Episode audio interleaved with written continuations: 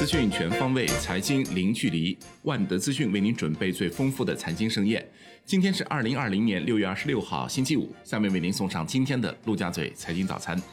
宏观方面，国家卫健委称，推动人员有序流动，各地应立即纠正不合理措施。各地根据疫情情况科学划分疫情风险等级。文化旅游部表示，端午假期首日，全国接待国内游客一千七百二十七点六万人次，实现国内旅游总收入四十四点七亿元。央行金融行动特别工作组第三十一届第三次全会审议通过了 FATF 拟提交二十国集团的稳定币研究报告，报告确认 FATF 建议适用于稳定币，并呼吁各国高度重视稳定币和虚拟资产的风险挑战。国家卫健委称，六月二十四号，三十一个省区市和新疆生产建设兵团报告新增新冠肺炎确诊病例十九例，其中境外输入病例五例，本土病例十四例。国内股市方面，首批获准发行的两家新三板公司影泰生物和爱融软件，七月一号将迎来打新时刻，这也是精选层正式与机构投资者接触的开始。首批完成募集的五只新基金正在密切关注打新事宜。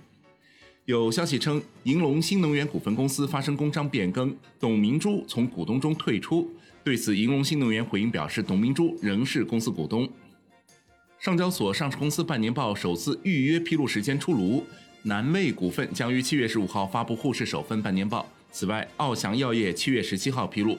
中通国脉、九华旅游、西部矿业的半年报首次预约日为七月十八号。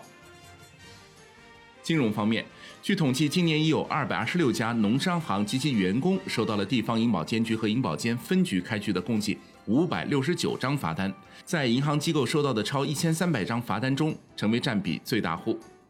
楼市方面，王健林正在朝着今年计划新开四十五家万达广场的目标迈进。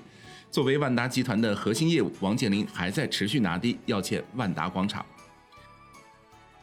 产业方面，历时三年。华为公司正式宣布，其位于英国剑桥园区的第一期规划已经获批，主要用于光电子的研发与制造。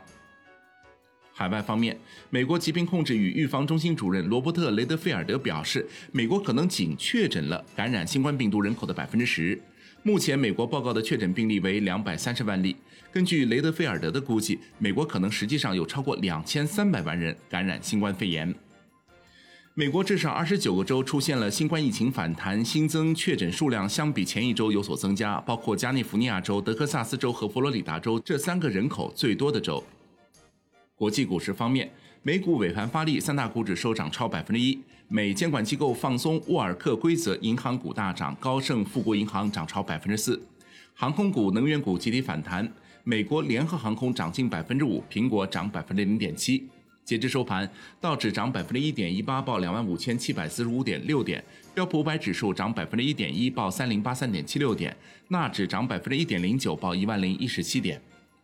欧股集体上涨，德国 D X 指数涨百分之零点六九，报一万两千一百七十七点八七点；法国 C C 四零指数涨百分之零点九七，报四千九百一十八点五八点；英国富时一百指数涨百分之零点三八，报六千一百四十七点一四点。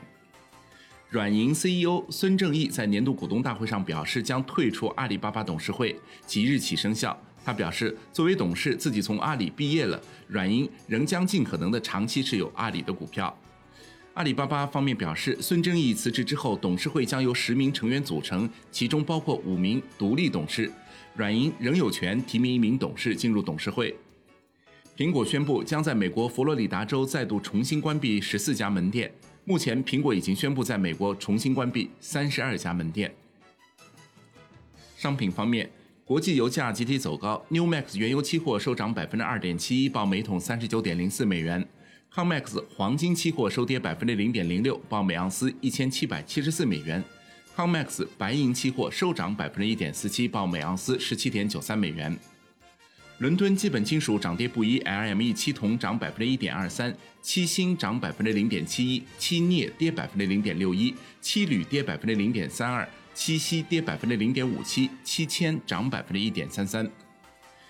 债券方面，美债收益率涨跌不一，三个月期美债收益率收平报百分之零点一四二，两年期美债收益率收平报百分之零点一九九，三年期美债收益率跌零点五个基点报百分之零点二一三。五年期美债收益率涨一点八个基点，报百分之零点三三八；十年期美债收益率涨零点七个基点，报百分之零点六九一；三十年期美债收益率涨零点六个基点，报百分之一点四三七。